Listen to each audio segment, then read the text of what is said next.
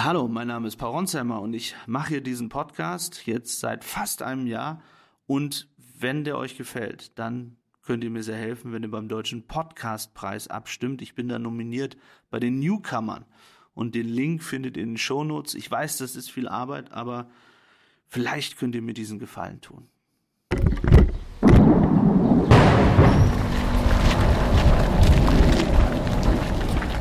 Schon extrem unheimlich hier lang zu laufen. Man hört immer wieder Explosionen und es ist überhaupt nicht klar, wo genau die Front ist. Das ist das Problem bei einer Gegenoffensive. Wir müssen jetzt hier von diesem Punkt ähm, und auch ein bisschen schneller rennen. Weil offenbar möglicherweise die Russen jetzt hier angreifen werden. Es ist zu nah an der Front.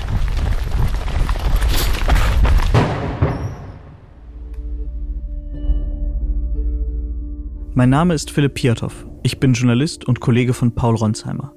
Paul ist Kriegsreporter und seit Monaten fast ununterbrochen in der Ukraine. Dafür wurde er auch als Journalist des Jahres ausgezeichnet. In dieser Folge geht es um die ukrainische Gegenoffensive gegen Russlands Armee. Die wohl größte militärische Operation in Europa seit dem Zweiten Weltkrieg. Paul hat den ukrainischen Präsidenten Zelensky getroffen, mit Kiews Bürgermeister Klitschko gesprochen und den am härtesten umkämpften Teil der Front besucht. Dabei ist klar geworden, diese Offensive kann den Krieg entscheiden und Putin das Genick brechen. Aber die Ukraine steht vor einem Problem, das sie kaum lösen kann.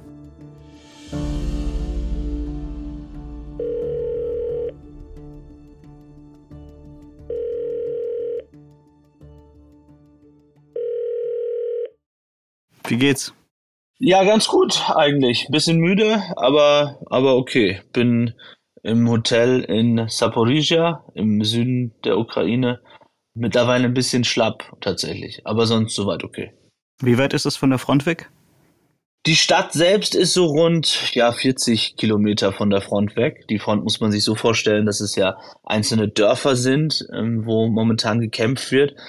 Aber man bekommt hier dann doch relativ viel mit davon, insofern, als dass man viele Soldaten auf den Straßen, in den Cafés oder auch dann in den Krankenhäusern sieht. Das ist sozusagen jetzt hier die Frontstadt, kann man sagen, Saporizhia. Also es scheint ja jetzt angefangen zu haben. Wir haben seit Monaten drüber gesprochen, von der großen Gegenoffensive und jetzt rollen die ersten Leos, oder? Absolut, die Gegenoffensive hat angefangen. Die ähm, Leos deutsche Panzer rollen, so kann man sagen ist auch äh, historisch irgendwie, ja, wenn man überlegt, auch wie vor einem Jahr noch alle gesagt haben, das wird niemals passieren. Und jetzt sieht man tatsächlich die Leos, ähm, die Leos 2 aus Deutschland, aber auch aus Finnland und den Niederlanden dort. Das ist auch etwas, womit ich kaum gerechnet hätte, noch vor einem Jahr im Sommer, als es ja schon eine Gegenoffensive gab im Donbass und alle gesagt haben, aber Deutschland wird niemals Panzer liefern. Und jetzt sind dort deutsche Panzer im Einsatz. Aber hast du das Gefühl, dass es wirklich richtig angefangen hat? Oder wird noch irgendwas passieren, was niemand erwartet hat? So der große Angriff an einem Ort, mit dem niemand gerechnet hat. Ich glaube, es wird noch einige Überraschungen geben. Und ich glaube nicht, dass bislang es die Offensive ist, die die Ukrainer sich vorstellen. Dafür sind noch längst nicht ähm, genügend Truppen im Einsatz, noch nicht genügend große Waffen im Einsatz. Sie testen jetzt aus in diesen Dörfern, versuchen da auch weiterzukommen.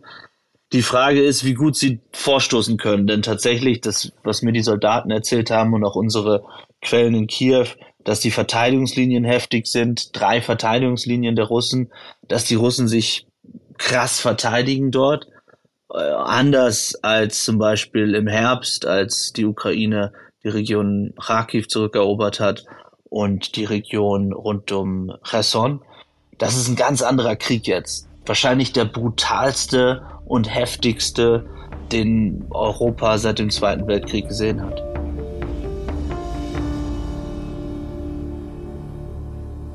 Wir haben Paul für diese Folge über Wochen hinweg begleitet. Mal am Telefon aus der Ukraine, aus Polen oder anderen Orten der Welt oder wie jetzt gerade bei uns in Berlin aus der Redaktion. Glaubst du, dass wir die Russen vielleicht unterschätzt haben? Dass die Ukraine vielleicht auch die Russen unterschätzt haben? Denn man muss sich ja nichts vormachen. Alle haben noch die Bilder aus Kharkiv, aus Kherson im Kopf wo es plötzlich diese großen Durchstöße gab, wo plötzlich Hunderte und dann Tausende Quadratkilometer an Fläche befreit werden konnten, wo die Russen einfach geflohen sind. Und man hat doch sicher gehofft, dass das auch passiert, auch diesmal. Ja, total. Also viele Soldaten, mit denen ich gesprochen habe, die haben alle gesagt, natürlich dachten wir, es geht irgendwie schneller und es geht besser und wir kommen schneller voran. Allerdings gab es in den letzten Monaten, also auch wenn ich mit Ministern oder Beratern gesprochen habe, auch schon viele, die gesagt haben, naja, das wird einfach wahnsinnig schwierig. Und sie haben immer gesagt, wir haben nicht genügend Panzer, wir haben nicht genügend Flugabwehr, wir haben nicht genügend Flugzeuge. Und das ist ja gerade auch das Problem. Sie brauchen halt die Flugabwehr ähm, in den Städten, also in Kiew, Dnipro und so weiter. Und an der Front sind die Soldaten teilweise ungeschützt. Und was man ja auch nicht unterschätzen darf, und da sagen die Ukrainer ja keine offizielle Zahl oder sie sagen gar keine Zahl, wie viele wahnsinnig gut ausgebildete Soldaten schon gefallen sind. Ja. Also das ist, glaube ich, etwas, ähm, wo wir in Wahrheit überhaupt keinen Blick drauf haben. Ja. Wie viele sind tatsächlich richtig gut ausgebildet, gerade an der Front. Was ich gehört habe, auch von deutschen Ausbildern hier, ähm, die Leute an den Leopards oder an den Mardern und so weiter ausgebildet haben, dass das teilweise Soldaten waren, die gerade erst einberufen wurden. Ja? Also nicht Leute, die mega professionell waren. Von daher haben wir die Russen unterschätzt. Ja, wahrscheinlich schon ein bisschen. Also die Ukrainer, weil sie, glaube ich, schon in diesem Rausch waren, okay, wir befreien jetzt das Land. Und ich glaube, du brauchst diese ähm, krasse Emotionalität auch dafür. Ja, wenn du nicht denkst, du schaffst es und du befreist es und du holst dir dein Land zurück, wird es wahrscheinlich noch schwieriger. Aber ja, also je länger es dauert und je länger es dauert, große Schritte zu machen, kann das natürlich dann auch auf die Moral gehen. Guten Abend, meine Damen und Herren. Ich begrüße Sie zur Tagesschau. Russland hat eine große Offensive gegen die Ukraine gestartet. Seit der vorigen Nacht rücken Truppen auf mehrere Landesteile vor. Nicht nur in die umkämpften Separatistengebiete im Osten. Tonight at 10, we're live in Ukraine, a country at war after a huge Russian military offensive by land, sea. Kein Bluff, Putin greift die Ukraine an. Innerhalb weniger Tage ist die Weltordnung aus den Fugen geraten. Die Ukraine hat gegen diese Truppen am Ende mittelfristig, langfristig keine Chance, auch wenn sie jetzt ein Flugzeug abgeschossen haben wollen. Das ist am Ende etwas für eine überlegende russische Armee. Man wird sehen müssen, was passiert. Wenn Truppen reinkommen, dann kann es passieren, dass es hier im ganzen Land, Thomas, zu, Entschuldigung, meine Emotionen, aber das zu erleben nach, nach so vielen Jahren hier als Reporter, ist, äh, überkommt mich doch, weil ich viele Freunde habe hier in der Ukraine, die Angst um ihr Leben haben. Hättest du dir eigentlich damals am ersten Kriegstag, am 24. Februar 22, vorstellen können, dass wir anderthalb Jahre später hier sitzen und darüber sprechen, dass die Ukraine eine Gegenoffensive durchführt mit deutschen Panzern und versucht, ihr Land wirklich vollständig von den Russen zu befreien? Nein, ich hätte mir niemals vorstellen können, dass äh, Leopard-Panzer, deutsche Panzer äh, in der Ukraine sind. Ja. Man muss sich ja die Geschichte anschauen. Die Deutschen haben sich immer gewehrt gegen die Unterstützung, auch militärische, seit dem Angriff ähm, auch im Osten der Ukraine 2014. Aber wenn ich an diesen ersten Kriegstag denke, hatte ich wahnsinnig Panik erstmal um meine ganzen Freunde in der Ukraine. Und ich erinnere mich noch, wie wir äh, dort im Hotelzimmer saßen und ich wusste von Quellen im Geheimdienst und äh, politischen Quellen, dass es losgeht in der Nacht und Vadim und ich haben, äh, ich glaube, mehrere Flaschen Rotwein getrunken, um uns zu beruhigen und drüber nachgedacht, was wir dann wohl machen und dann irgendwann ins Bett gefallen und bin aufgewacht von diesem riesen Knall. Und ich dachte in dem Moment, weil es eben auch alle Militärexperten gesagt haben, die Russen fallen jetzt ein und überrollen das Land. Ja, weil man wusste ja auch, es waren ein bisschen westliche Waffen da von den Amerikanern und Briten, aber ansonsten nicht. Ja, und es wusste auch niemand, wie stark das ukrainische Militär, was damals schon jahrelang ausgebildet war, von NATO-Staaten wirklich war. Also ich war wirklich, ich hatte Tränen in den Augen und dachte, meine Freunde werden umgebracht jetzt in dem Moment, an dem Tag. Du warst ja ziemlich weit im Osten, im Donbass, als der Krieg losging. Aber so richtig los ging der Krieg erst in Kiew. Die haben deine Front im Prinzip erstmal übersprungen, oder? Ja, sie haben nicht so im Osten angegriffen, wie wir gedacht haben. Deswegen waren viele Reporter dort. Wir waren zwei Wochen vor Kriegsbeginn, also vor Angriff auf Kiew im Osten und dachten, sie würden versuchen, den gesamten Donbass einzunehmen. Ja, und ähm, das haben sie auch versucht. Es gab da auch Angriffe, aber der Fokus war ganz schnell halt in Kiew. Und das heißt, du bist sofort ins ja, Auto und nach Kiew. Wir sind sofort ins Auto. Ich erinnere mich noch, wie da Riesenschlangen vor den Tankstellen waren und wie die Leute in Panik Geld abgehoben haben. Und wir wussten alle nicht, als wir da durchgefahren sind, wo können wir überhaupt noch langfahren? Ja, wo sind die Russen schon und wo nicht? Und du dachtest, um Gottes Willen, gibt es jetzt hier gleich eine Straßensperre, wo irgendwelche russischen Soldaten ähm, stehen und uns erstmal festnehmen und was weiß ich, uns erschießen oder so. Wir haben irgendwie so verschlungene Wege genommen. Ich glaube, haben 24 Stunden gedauert, bis wir in Kiew waren, die Nacht durchgefahren. Es ist der 6. Juni, ein Tag nach der Zerstörung des Kachowka-Staudamms in der Südukraine. Die ganze Welt erwartet, dass die Ukraine jetzt die Gegenoffensive beginnt. Paul trifft den ukrainischen Präsidenten Volodymyr Zelensky im Präsidentenpalast in Kiew zum Interview. Hello, Mr. President. Welcome. Long time no see. Great to see you again. Sag mal, das wievielte Mal hast du jetzt Zelensky getroffen? Ich habe Zelensky boah, bestimmt schon insgesamt acht, neun Mal getroffen, seitdem er Präsident ist, wenn nicht häufiger. Seit Beginn des Krieges war es jetzt das fünfte Mal. Aber über die Gegenoffensive, also das große Thema, spricht er fast gar nicht, oder? Zelensky hält sich da sehr zurück. Ich habe ihn natürlich mehrfach danach gefragt, wann geht's los, wie geht's los, wie wird das aussehen. Das war das einzige Mal fast in dem Interview, wo er gelacht hat so ein bisschen schelmisch, so von wegen, ich weiß was, was du nicht weißt. Und hat gesagt, ihr werdet es dann schon spüren, ähm, wenn es losgeht. Aber ja, er macht ein großes Geheimnis daraus. Ich glaube auch eben, um die Russen zu verunsichern, am Ende eben nichts zu verraten. Gleichzeitig ist das ein großes Psychogame. Was sagt man öffentlich? Das letzte Mal hat Zelensky eine Taktik gewählt, als die letzte Gegenoffensive war, das war im Süden, also letzten Sommer, genau vor einem Jahr, hat er immer behauptet, ähm, sozusagen, man würde im Süden jetzt vorstoßen, also wo wir, wo es jetzt den Vorstoß gibt, in Saporizia. Und dann haben sie plötzlich in Kherson die Offensive gestartet. Das war so ein taktisches Ablenkungsmanöver auch in der Kommunikation. Das ist diesmal weniger der Fall. Also er hat sich auch nirgendwo festgelegt. Nur mit einem hat er sich festgelegt, dass sie das gesamte Territorium der Ukraine zurückerobern werden. Has the counteroffensive started already? Не можу вам сказати. Yes? Не можу вам сказати. Das kann ich nicht sagen. So we will not know if and when the counteroffensive you, you, you, you, you will feel we it. will see. You will feel it. If and then when you will see and feel it, you will understand when it started.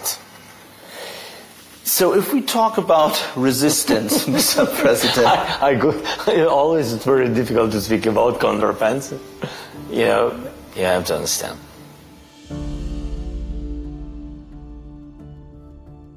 Hat er denn nach dem Interview noch irgendwas zur Gegenoffensive gesagt? Auch wenn du vielleicht gar nicht drüber sprechen kannst? Wir haben nach dem Interview noch ein bisschen gesprochen, vor allem über die Rolle des Westens, über deutsche Politiker.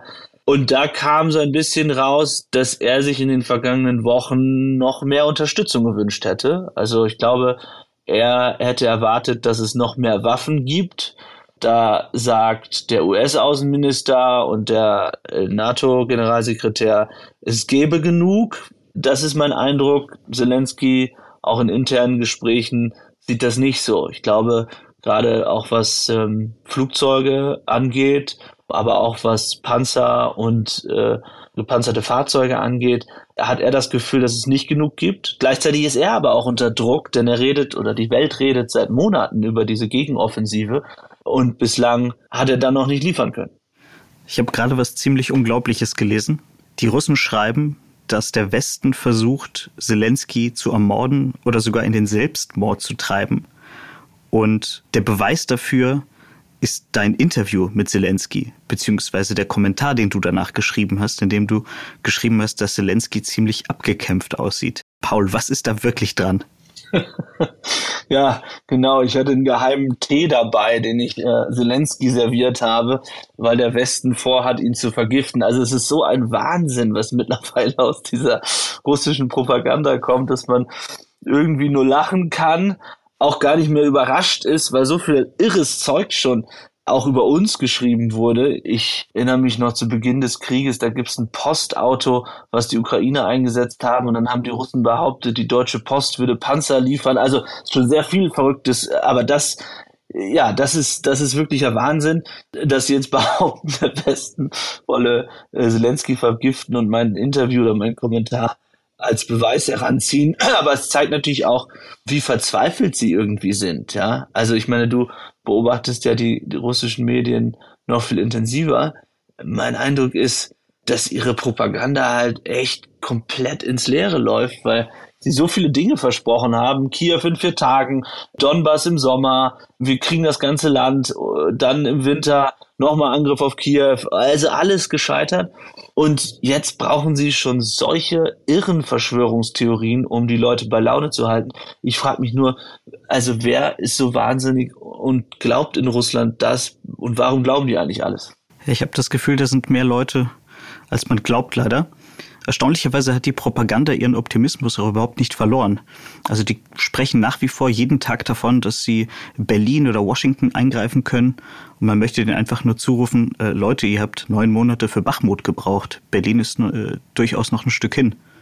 Ja, absolut. Und dann auf der anderen Seite ist es halt so, wir haben sehr viel über die Schwäche des russischen Militärs berichtet, was aber wiederum natürlich nicht bedeutet, dass sie sich, wenn sie sich Monate wie jetzt haben vorbereiten können, sich nicht verteidigen könnten in dieser Defensive, wenn dann es losgeht. Und das ist, glaube ich, auch wiederum eine Gefahr, dass die Russen dann jetzt unterschätzt werden und man glauben könnte, wenn es dann losgeht, ja, die rennen da so durch, die Ukraine.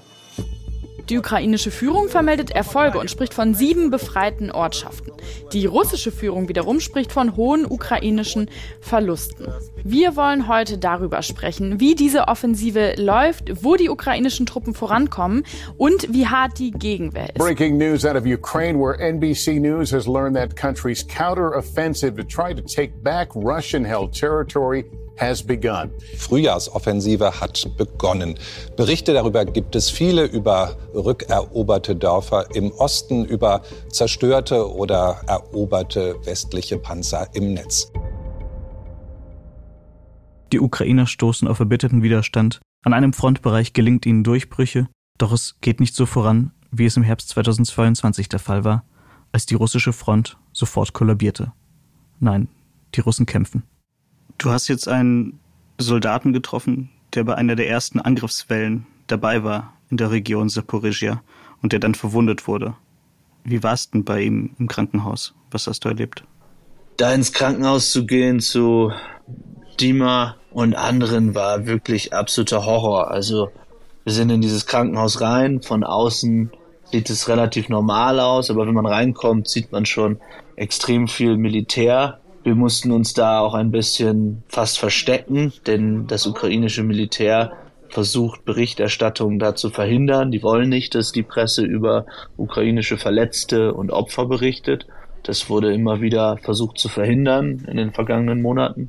Deswegen waren wir undercover dort, haben uns dann dort reingeschlichen, weil wir eben diesen Soldaten kennen. Und er hat uns dann in einem Zimmer empfangen und das war unfassbar. Also ich kam dort rein, habe nach rechts geschaut, hat einen Soldaten gesehen, der nur noch einen Arm hatte und wie paralysiert nur an die Wand geschaut hat. Neben ihm lag ein Soldat, der sein ganzes Bein verloren hatte und seine Freundin aus dem Bett und um, sich um ihn gekümmert hat. Und noch ein weiterer Soldat, der dort lag und seinen Fuß verloren hatte. Und das sind jetzt nicht Soldaten, die dort seit Wochen liegen, sondern tatsächlich Soldaten aus der ersten Linie dieser Gegenoffensive, die in den ersten Stunden, in den ersten Tagen auf Minen getreten sind, von russischer Artillerie getroffen wurden, von russischen Raketen getroffen wurden. Und in diesem Krankenhaus, in diesem Zimmer, sieht man in einem Raum den ganzen Horror dieses Krieges. And what happened? Was it? Was it? Uh, it was a shrapnel. I can show you one more. Dima ist gerade mal Anfang 20. Er wurde in den ersten Tagen der Gegenoffensive direkt verwundet. Was es war, daran kann er sich nicht erinnern, nur noch an die Explosion. Er hat mir erzählt, dass er vor dem Krieg im Finanzsektor in Kiew gearbeitet hat, nie bei der Armee war und sich auch nie wirklich Gedanken zum Krieg gemacht hat. How did you uh, get injured? Can you describe the situation and how many of your, your uh, comrades uh, got injured and, and Oh. killed so far? Uh, to be honest, uh, three uh, friends of mine are dead after this uh, shot, and one are injured too. He is in Zaporozhye uh, too. Drei seiner Freunde sind tot, einer verletzt. Aber er will trotzdem zurück an die Front, auch wenn es für ihn schon knapp war. Seine Freunde standen nur wenige Meter von ihm entfernt und haben mit dem Leben bezahlt. And your three comrades, um, were you in the same brigade, the ones who died? Yes, yes. Uh, I was something about five or seven meters uh,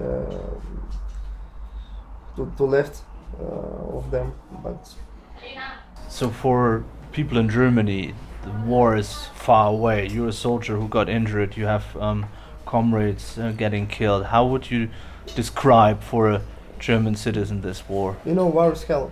War is hell. Uh, today you speak with your friends, uh, you laughing, you um, playing games, playing cards, I don't know.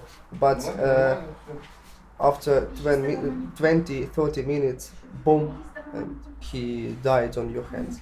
It's terrible. Uh, war is hell. Es muss die Hölle gewesen sein. Man sitzt da, lacht, spielt Karten und nach 20, 30 Minuten boom und dein Gegenüber ist tot. Er erzählt, wie seine Freunde ihn aus russischem Beschuss gerettet haben. Er verdankt ihnen sein Leben. My life. But how is it for you? I mean, you're in the hospital. You see a lot of heavily injured uh, soldiers. Some of them lost their legs, their arms. I mean, and you still say you want to go back to Uh, the because we have no other chance, and uh, we have no other way. Uh, we have no other way. Uh, Ukrainian people has no other way. Look uh, at the Zaporozhye. Look at this Krivorog uh, today. Uh, Russian, uh, Russia is a terrorist state. Russia killed Ukrainian people, killed Ukrainian childs, kill Ukrainian mothers, fathers, and uh, this is terrible. We must stop them. We, uh, as normal man, I don't like war because it's, it's terrible. But we uh, must fight for our lives, for our children, for our uh, mother, fathers, and uh, friends. Er sagt, dass wir kämpfen müssen. Russland ist ein Terrorstaat. Wir müssen sie aufhalten. Wir haben keine andere Wahl als zu kämpfen. Für unser eigenes Leben, für unsere Mutter, Väter, Freunde, Kinder. Dieses Krankenhaus war in einem echt schlechten Zustand. Haben mir erzählt, dass sie teilweise nicht mal mehr Toilettenpapier dort hatten. Das Essen war grauenvoll. Wir haben denen dann ein bisschen Pizza mitgebracht. Das ist jetzt, ja, man muss sich das eben so vorstellen. Ist es ein, ein, das Gesundheitssystem in der Ukraine war jetzt vorher schon sicherlich nicht vergleichbar mit dem in Deutschland. Und jetzt kommen seit Beginn des Krieges ja, Zehntausende, wenn nicht über hunderttausend Verletzte aus dem Militär dazu. Ist vielleicht auch klar, dass man überfordert ist und auch die Krankenschwestern äh, und Ärzte, die dort arbeiten. Aber das so zu sehen, auf einem Raum, in einem Blick, so viele junge Männer, bis jünger als ich, aber könnten auch Freunde von mir aus Berlin sein, die für ihr Leben für immer gezeichnet werden, die Glück hatten, dass sie überlebt haben da sieht man, was Russland anrichtet. Und was hat Dima über die Front erzählt? Wenn er der Erste war, einer der ersten Soldaten, die diese Gegenoffensive begonnen haben, was hat er über die russische Verteidigung erzählt? Dima hat mir erzählt, dass sie selbst auch bis zuletzt nicht wussten, wann es losgehen würde. Also sie haben sich mehrere Wochen dort vorbereitet. Es gab natürlich Gerüchte und Spekulationen, wann Zelensky und Oberbefehlshaber Salushny den Befehl geben könnten. Aber sie haben es auch erst ganz zuletzt erfahren und er hat dann erzählt, wie sie vorgerückt sind in der ersten Linie, so heißt es im Militär, was natürlich die ja, gefährlichste, die risikoreichste ist. Er ist in einer Infanterieeinheit und er hat berichtet, dass die Russen stärker gekämpft haben, als sie gedacht haben und dass sie sich heftig ähm, gewehrt haben. Mir schien es so, ohne dass er es gesagt hat, dass auch er etwas überrascht davon war. Sicherlich haben auch die Soldaten geglaubt oder gehofft, dass es so sein könnte wie bei den letzten Offensiven, äh, die sie erlebt haben. Und er sagte, dass die Gegenwehr heftig ist und dass sie er dann schon am zweiten Tag der Gegenoffensive so verletzt wurde, äh, dass er jetzt dort im Krankenhaus liegt. Wie bereitest du dich eigentlich vor, wenn du weißt, dass du am nächsten Tag an die Front fährst?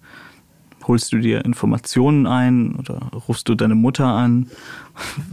Oder sagst du ihr erst am nächsten Tag, dass du gerade von der Front kommst? Mit meiner Mutter rede ich grundsätzlich nicht über Frontbesuche, sonst würde sie es mir wahrscheinlich verbieten. Eigentlich gewöhnt man sich da nie dran, muss ich sagen. Also ich bin, schlafe immer ziemlich schlecht, wenn ich denke, wir fahren irgendwo Gefährliches hin.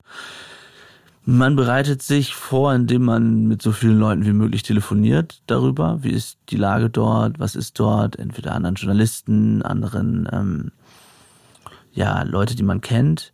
Wir bereiten uns immer genau vor. Also Jorgos, mein Fotograf und Kameramann, Vadim, ähm, der Übersetzer ist und aber auch Kamera macht. Ähm, und wir ähm, setzen uns hin und machen dann einen genauen Plan. Aber meistens funktioniert es halt nie so mit Plan. Ja, es ist halt oft sehr chaotisch ähm, man muss irgendwie Leute finden, Soldaten finden, die dann reinbringen. Ähm, dann gibt's bestimmte Regeln. Manchmal wollen halt sogenannte Presseoffiziere gar nicht, dass man dort ist. Also muss man versuchen, Brigaden zu finden, mit denen man mitgehen kann. So und dann du kannst dich noch so sehr vorbereiten auf eine Frontsituation, du weißt halt nie, was dich erwartet, ja. Also es kann eben ein Angriff jederzeit geben. Es kann, du kannst unter Artilleriefeuer geraten, kannst beschossen werden, du kannst schon auf dem Weg dahin beschossen werden. Ich finde es weiter jedes Mal irre unheimlich, tatsächlich. Aber es gehört halt dazu, ja. Also wenn man aus der Ukraine berichtet oder aus anderen Plätzen, dann muss man auch von der Front berichten.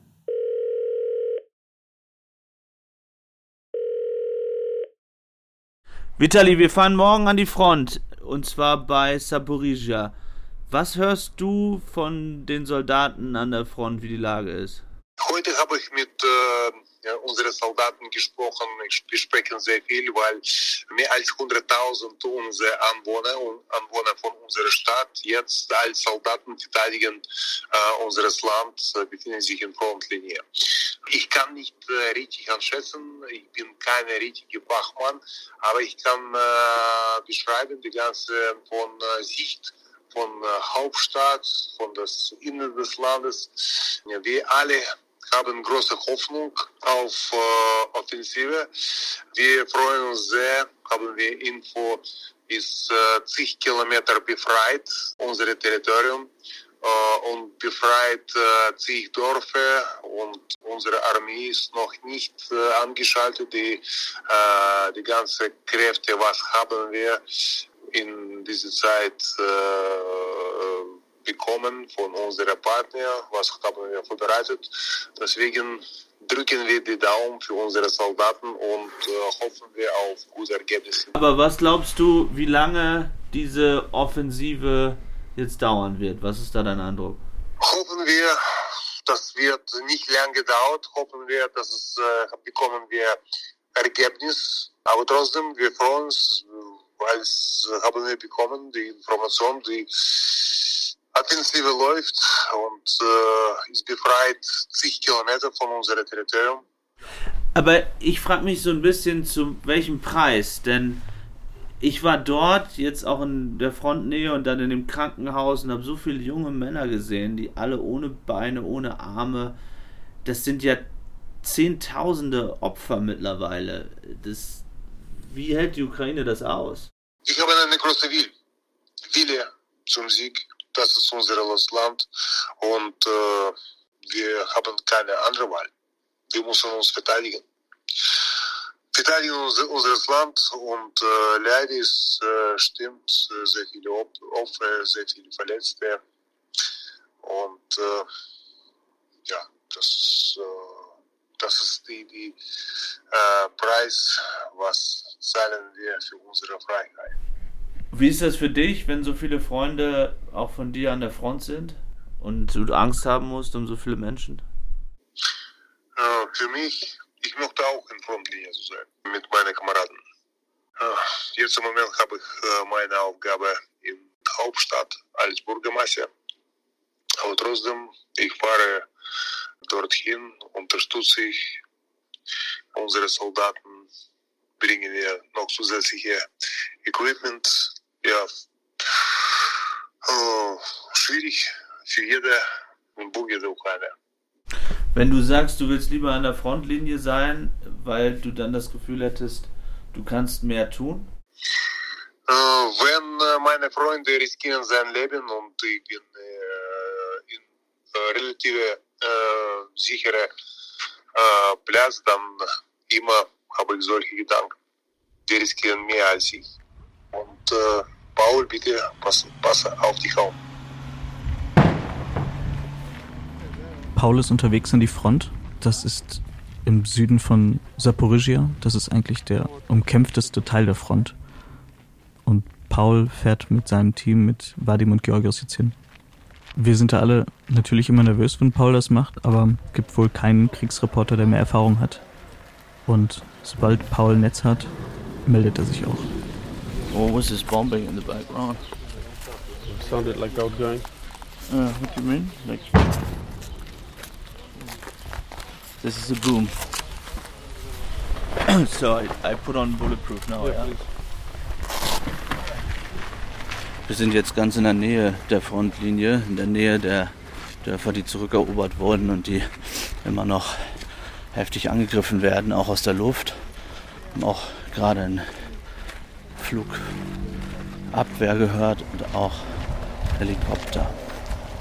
Schon extrem unheimlich hier lang zu laufen. Man hört immer wieder Explosionen und es ist überhaupt nicht klar, wo genau die Front ist. Das ist das Problem bei einer Gegenoffensive. Das war jetzt ukrainisches Outgoing. Und man muss immer damit rechnen, dass die Russen natürlich antworten. Wir sind dann früh morgens mit unserem Auto Richtung Blaue Datne gefahren. Das sind so zwei Stunden oder so von Saporizhia, auf total kaputten Wegen und man denkt schon, wo ist man hier gelandet? Ja. Und da haben wir uns dann erstmal den Presseoffizier vorgestellt, der dafür zuständig ist, dass den Journalisten nichts passiert. Es ist ehrlich gesagt schon so viel Journalisten was passiert, dass man nicht so wirklich weiß, wie das funktionieren soll, weil es ist eben Front. Und am Ende haben wir uns dann einer Gruppe von Soldaten dort angeschlossen, die wir interviewt haben, ähm, mit denen wir unterwegs waren, die uns erzählt haben, was dort ähm, passiert ist, aber die uns natürlich auch gesagt haben, wo wir uns im Ernstfall dann verstecken sollen. Wir sind hier an einer Basis der ukrainischen Armee in der Nähe der befreiten Dörfer bei der Frontlinie. Und die ukrainischen Soldaten sagen uns immer wieder, wie wichtig diese aus dem Westen gelieferten Fahrzeuge sind, weil sie eben gepanzert sind. Und sie sagen uns, dass diese Max Pro aus den USA und Kanada hier die Ukraine geliefert, haben schon sehr viele Leben gerettet. Sie sagen, dass die Opferzahlen ansonsten bei dieser Gegenoffensive sehr viel höher werden. Wir hören immer wieder ausgehende Artillerie der Ukrainer und die Soldaten, die hier sind, äh, die schütteln sich nicht mal mehr. Die haben sich natürlich völlig daran gewöhnt. Für mich selbst, ich erschrecke mich immer wieder, egal äh, wie häufig ich schon in einer äh, in einem Kriegsgebiet war. Don't be so scared. Wir sind dann in einen Keller und ähm, haben Vadim getroffen und Jaroslav, die uns über die Front berichtet haben, sind Sanitäter und ähm, behandeln da die ganze Zeit ukrainische Soldaten. Und da merkt man schon in ihren Augen, wie viele heftige Fälle es dort gab, auch in diesen Stunden und Tagen. Die Männer verlieren Beine und Arme und natürlich sterben auch sehr, sehr viele an ihren Verwundungen.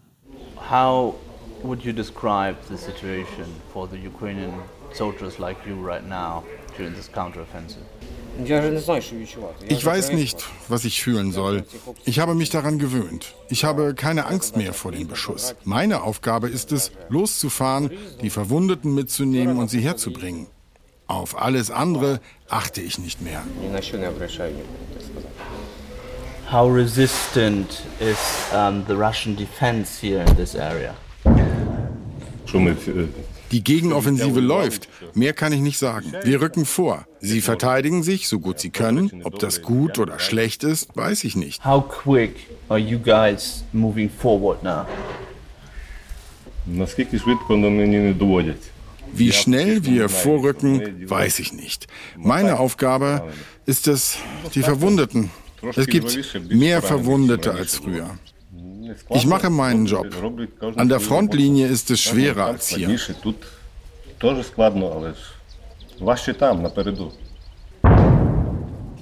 Ich war überrascht, wie viele Soldaten sehr ehrlich waren und auch gesagt haben, sie hätten eigentlich erwartet, dass es besser vorangeht und die klar gesagt haben, wie heftig die Russen sich auch wehren und dass sie überrascht darüber waren, wie heftig die Russen sich wehren.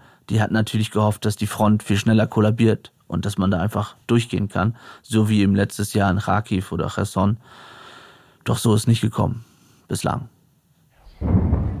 You said you expected something else. What did you expect at the beginning? That it goes as fast as the other counteroffensives in uh, Kherson region and Kharkiv?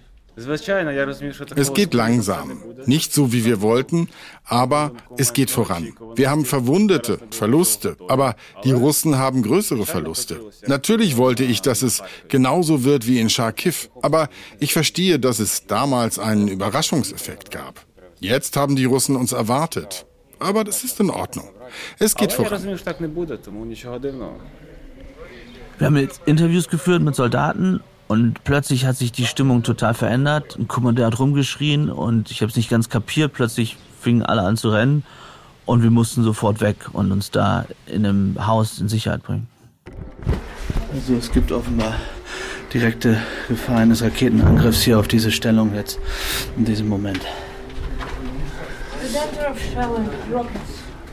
Ну, ми чекаємо, але сказав, є команда в укриття. Ми все одно залишаємось, навіть якщо укриття. Der Commander hat gerade gesagt, dass auch hier im Keller nicht sicher ist. Und ähm, wenn hier eine Rakete reinfliegt, man dann unsere Leichen hier rausholt. Und er hat gerade gesagt, dass es eigentlich zu gefährlich sei, hier zu sein.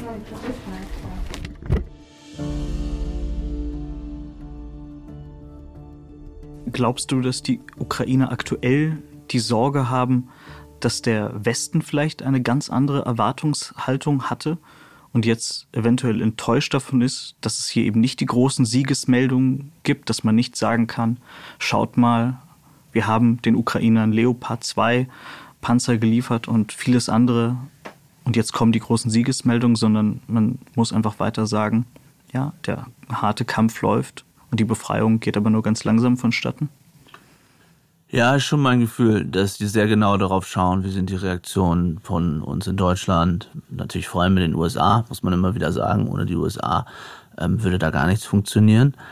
Und ich glaube, die Ukrainer wissen schon, dass sie große Erfolge brauchen, damit die große Unterstützung weitergeht. Ja, also das kriegt man immer mal so im Hintergrund mit und die große Panik oder die große Angst ist, ähm, dass man im Westen halt irgendwann sagen könnte, naja, ihr seht doch selbst, ihr kommt nicht weiter, macht es Sinn, noch weiter zu kämpfen oder geht ihr äh, nicht vielleicht besser in Verhandlungen? Ich glaube, das ist die größte Sorge, die die Ukrainer haben, wenn man jetzt, ich sag mal, vielleicht bis aufs Ende des Jahres schaut. Also mein Gefühl ist, man wird den Ukrainern auf jeden Fall jetzt erstmal bis Ende des Jahres geben und dann wird man sehen, wie läuft es in der, mit der Gegenoffensive.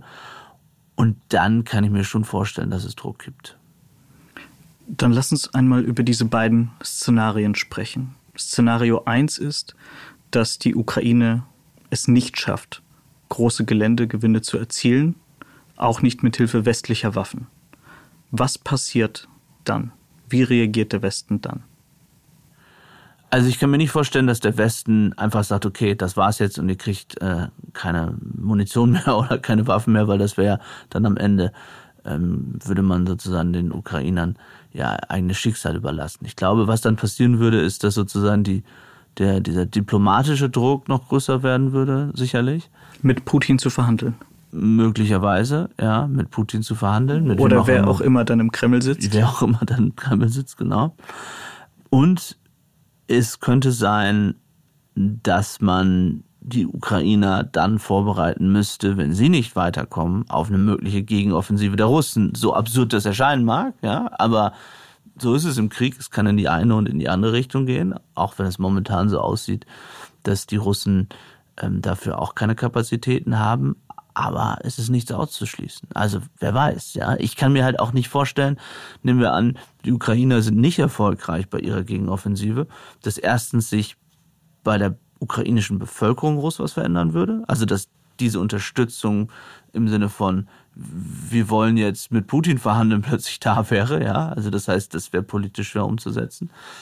Ähm, und ich kann mir auch nicht vorstellen, dass ähm, Russland einfach sagen würde, ähm, okay, dann äh, so verhandeln wir jetzt. Ja? Also ich, das wäre dann echt kompliziert.